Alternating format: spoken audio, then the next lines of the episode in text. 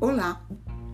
Depois de algum tempo, né, sem gravar nenhum episódio, cá estou eu, é porque eu quero falar com vocês, eu quero conversar com vocês sobre uma medida que é muito importante no cuidado da nossa pele.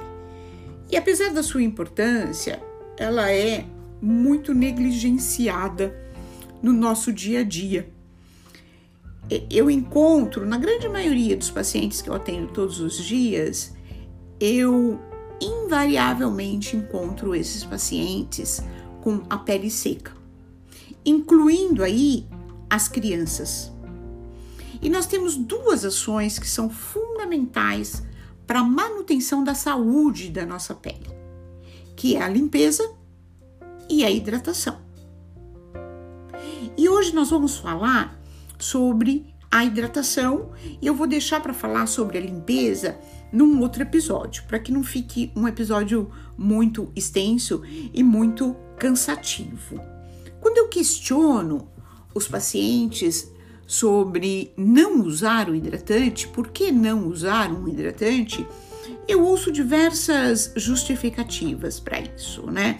A primeira delas, a campeã, é a questão do nosso ritmo de vida o quanto a nossa vida é corrida e o quanto é, fica difícil encaixar a hidratação da pele. Como se a hidratação da pele fosse demandar um tempo enorme, né? Na realidade, é uma ação que pode ser feita muito rapidamente, não, não, não tomando mais do que cinco minutos do no, das nossas 24 horas, vamos dizer assim. Outra justificativa para não utilização diária do hidratante é a sensação que o hidratante dá na pele. Então ele deixa a pele com aquela sensação pegajosa, é como se a pele estivesse engordurada. Isso sim, isso pode acontecer, principalmente se o hidratante for um hidratante muito rico em óleos e um hidratante mais pesado. Mas hoje em dia, a gente tem hidratantes para todos os gostos né? Para quem gosta de hidratante mais pesado e ter essa sensação de que realmente passou alguma coisa na pele, nós temos hidratante em spray e que parece que você não passou absolutamente nada e ele efetivamente hidrata a pele. E por último, a falta, o, o desconhecimento em relação à importância que hidratar a pele tem. Né? A pele é a barreira do nosso organismo. É como se ela fosse a fronteira, as nossas fronteiras. Né? Ela separa o nosso corpo do meio ambiente. Então é fundamental que a gente faça uma manutenção das nossas fronteiras. Né? E essa manutenção ela é feita basicamente com a hidratação e a limpeza. É, e muitos pacientes me perguntam quando eu devo começar a hidratar minha pele? De todo sempre. Às vezes também eu ouço essa pergunta em relação às crianças. As mães me perguntam quando que eu devo começar essa hidratação? O mais precoce possível. É, desde a infância nós deveríamos desenvolver nas nossas crianças o hábito da hidratação, assim como a gente ensina as crianças a escovar os dentes, né? A gente deveria ensinar nossas crianças a passar o hidratante na pele. Ou então nós deveríamos fazer isso até que elas tenham autonomia, né? E consigam aprender por si só a fazer é, essa, essa, atender a essa necessidade que a nossa pele tem. Só a título de exemplo, se um dos pais tem atopia, né? E quando eu falo em atopia, eu estou falando em rinite alérgica, eu estou falando em asma, bronquite ou dermatite atópica. Se um dos pais tem, esse início da hidratação deve ser o mais precoce possível, para que a gente dê né, melhores condições a essa pele para ela resistir aos alérgenos do meio ambiente. Uma outra questão também que eu acho bem interessante em relação a esse tópico é que muitos pacientes me falam: Ah, doutor, eu tenho a pele oleosa. Será que eu preciso hidratar? é, não tem nada a ver pele oleosa com hidratação. Né? A pele oleosa, na realidade, ela é oleosa por excesso de óleos produzidos é, por essa pele. Mas nós podemos ter pele oleosa e desidratada. Então são coisas distintas. Nós vamos ver daqui a pouco, quando eu falar do tipo de hidratantes que nós temos, é, e aí vocês vão entender melhor isso. Então, todas as peles devem ser hidratadas, inclusive as peles oleosas. A gente precisa é, só tomar um cuidado com os pacientes que têm acne, porque aí sim determinados tipos de hidratantes, principalmente os hidratantes mais ricos em óleos, eles podem determinar uma piora da acne. Então, na área onde o paciente tem espinhas, que normalmente é a face, o tronco, né? É, nós precisamos, se nós formos fazer a hidratação dessas áreas, nós precisamos usar um hidratante específico. E eu acho interessante também separar o hidratante da face, que deve ser um hidratante mais leve, mesmo que a pele seja bem seca, do hidratante corporal. É, eles apresentam distintas composições. Então, o paciente fala: posso usar o hidratante do corpo no rosto? Não, não é o ideal.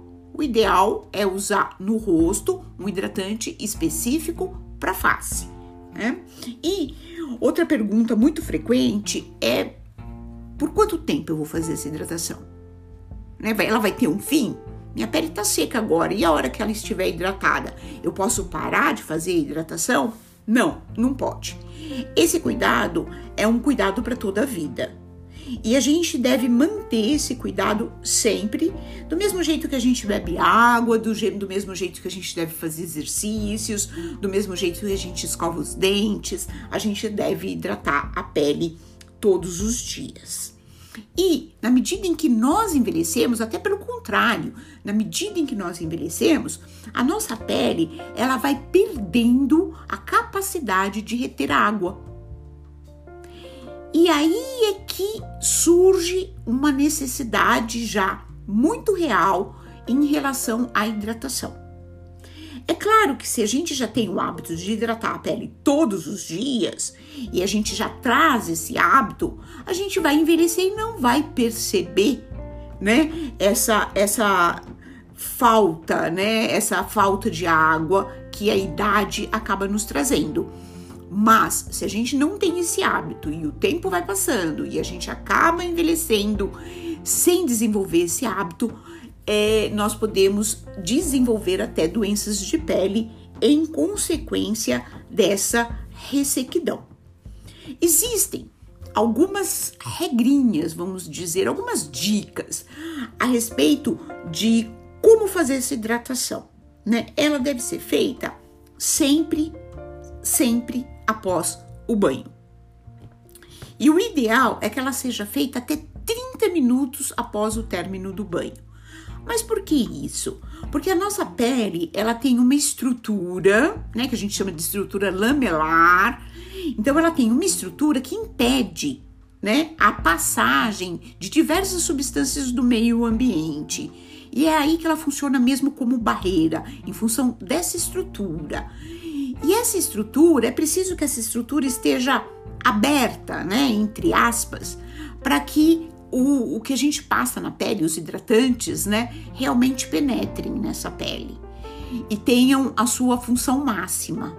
Isso acontece em decorrência do banho. Então, após o banho, essa é, há um relaxamento dessa estrutura, vamos dizer assim. Então a nossa camada córnea ela deixa de ficar tão compacta e aí ela está na melhor condição para absorver e aproveitar esse hidratante. Depois de 30 minutos, normalmente a compactação da camada córnea, então essa estrutura se fecha novamente. E aí, se a gente usar um hidratante depois desse tempo, a gente vai lubrificar a pele e a gente vai sentir realmente a pele lubrificada, mas a gente não vai hidratar de fato. Então, usar os hidratantes sempre depois do banho, né? E que tipo de hidratante eu posso usar? Nossa, tem tanto hidratante quando eu vou na farmácia, no supermercado. A princípio, a gente pode usar um hidratante comum. A gente só deve evitar aqueles hidratantes muito ricos em fragrâncias. E, e, normalmente são esses os hidratantes que as mulheres gostam, as mulheres de uma forma geral gostam, aqueles bem cheirosos, né? Eles são muito ricos em fragrâncias, essas fragrâncias normalmente podem causar problemas, além delas é, desidratarem um pouco a nossa pele porque às vezes elas têm algum teor de álcool, então não é interessante usar é, esses hidratantes muito ricos, muito cheirosos, muito ricos em fragrâncias. Procurar um hidratante comum, um hidratante básico e usar esse hidratante todos os dias, de preferência após o banho. E quando é que eu vou precisar daqueles hidratantes, né, que normalmente são bastante caros e são prescritos pelo dermatologista? a gente vai precisar desses, ou nós vamos precisar desses hidratantes, quando, com o uso de um hidratante comum, a nossa pele não hidrata.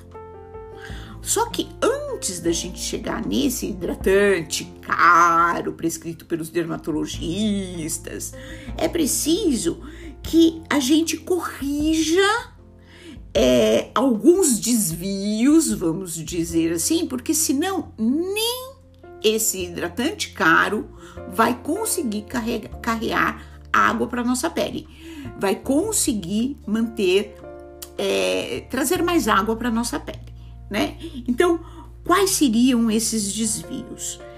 Principalmente o nosso tipo de banho, né? Então, quanto tempo demora o meu banho? Quanto tempo eu fico embaixo da água? Isso é um fator importante principalmente se eu tiver o hábito de tomar banho quente. Porque essa camada córnea que eu falei para vocês, ela é feita basicamente de gordura. E o banho quente dissolve essa gordura. É como a gente colocar banho, é, água quente numa frigideira que está suja. A gente vai dissolver essa gordura. Então, nós precisamos tomar muito cuidado com o nosso tempo do banho, de banho e com a temperatura da água. Para quem tem chuveiro digital, aquecedor, né, com, com, com é, é, um mostrador digital, eu diria que a temperatura ideal está por volta dos 36, 37 graus e não deve passar disso. Posso tomar banho frio? Sim, pode tomar banho frio. O banho frio ele é muito saudável. Só que culturalmente a gente não tem hábito de tomar banho frio. Essa é uma questão cultural. Nesse aspecto, eu acho que seria interessante quando nós começarmos, é, é, quando as nossas crianças começam a tomar banho, né? É que a gente já habitue as crianças a tomar um banho bem morninho, quase frio né? Não precisa ser frio, não precisa ser água é é, é, é, é, gelada, né? Aquela água sem nenhum tipo de aquecimento, mas procurar reduzir bastante a temperatura da água. Uma outra questão que é muito frequente e também é uma questão cultural é tomar banho com bucha principalmente aquelas buchas que são mais abrasivas, né? Principalmente a, tipo bucha vegetal ou outras buchas hoje em dia que são muito mais abrasivas.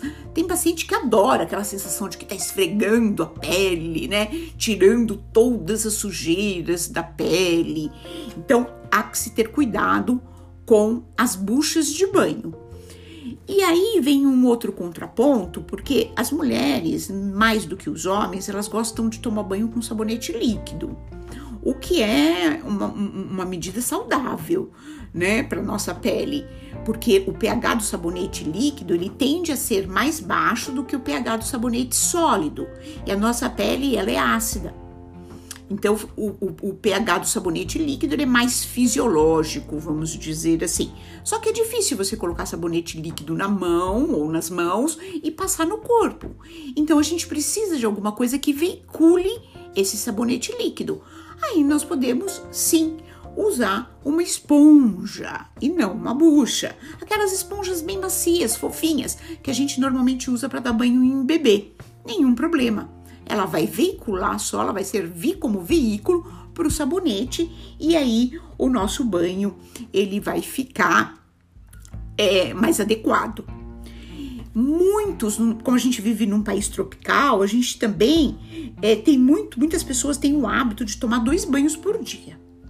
Quando a gente toma um banho, é, a gente quebra a homeostase da nossa pele, ou seja, a gente quebra o equilíbrio da nossa pele em vários aspectos, a começar pelo pH da nossa pele.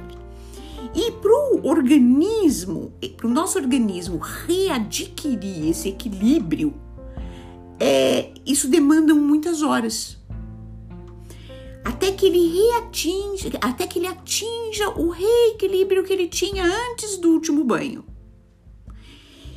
Então, de uma forma geral, o ideal é que a gente tome um banho só por dia.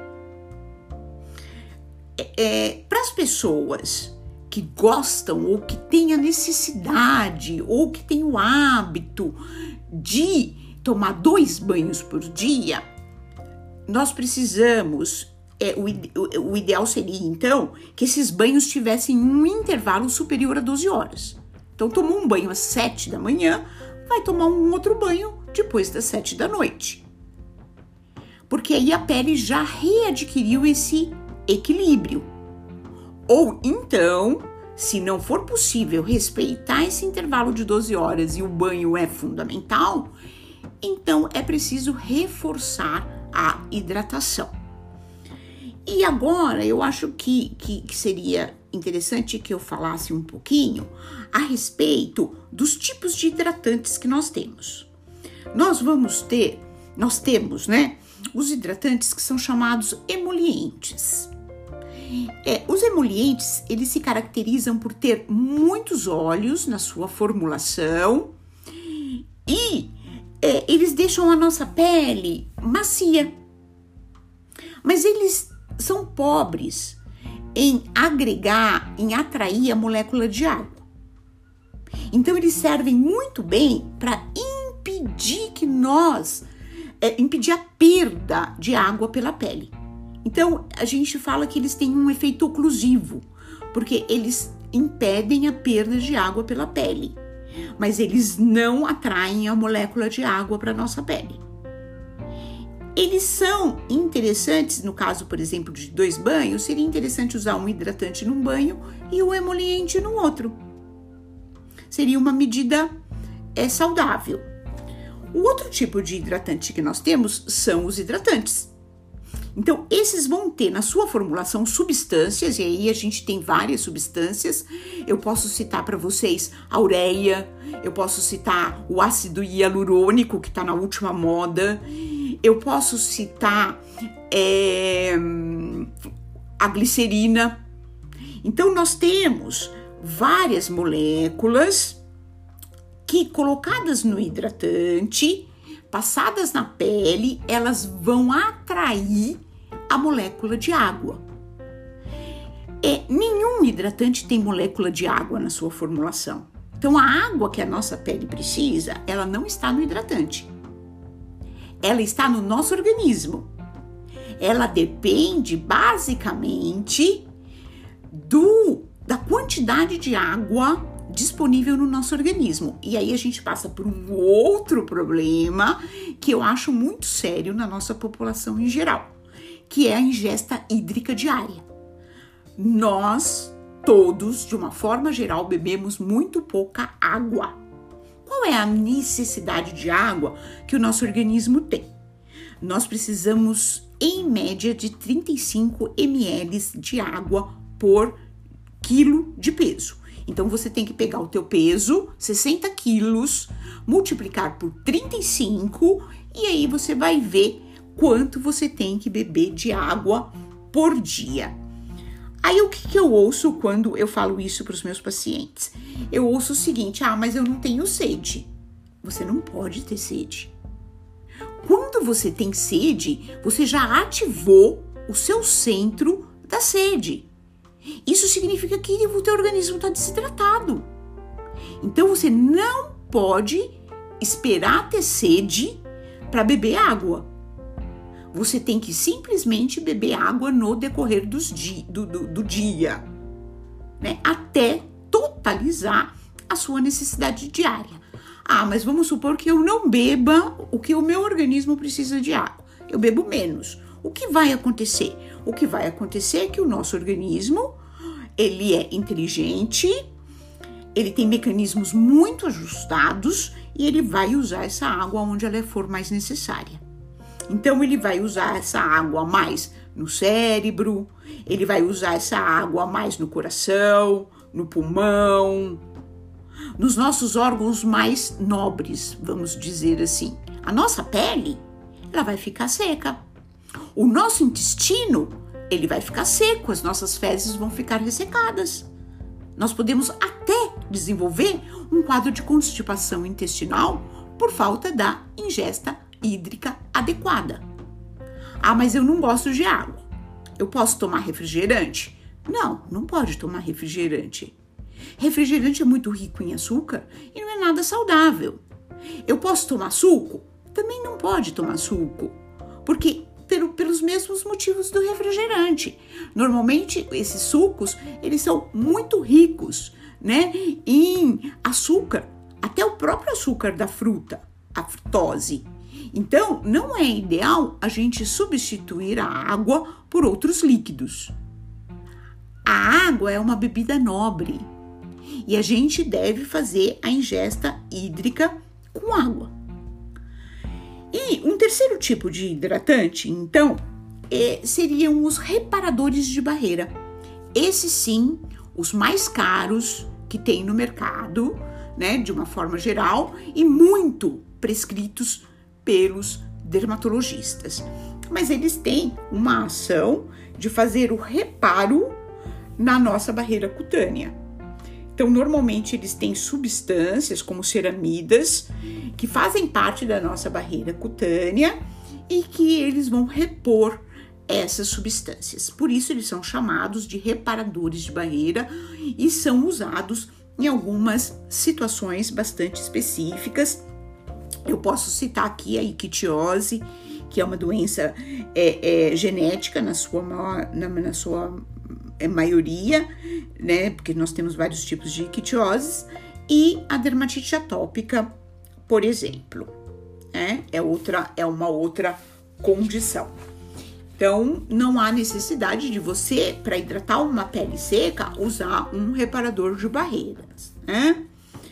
É, por último, eu queria falar o quanto uma pele é, que se tornou seca abruptamente, então minha pele era normal, é, independente de hidratação ou não, eu me sentia confortável com a minha pele e de repente a minha pele, pele tornou-se muito seca. O que pode ter acontecido? Né?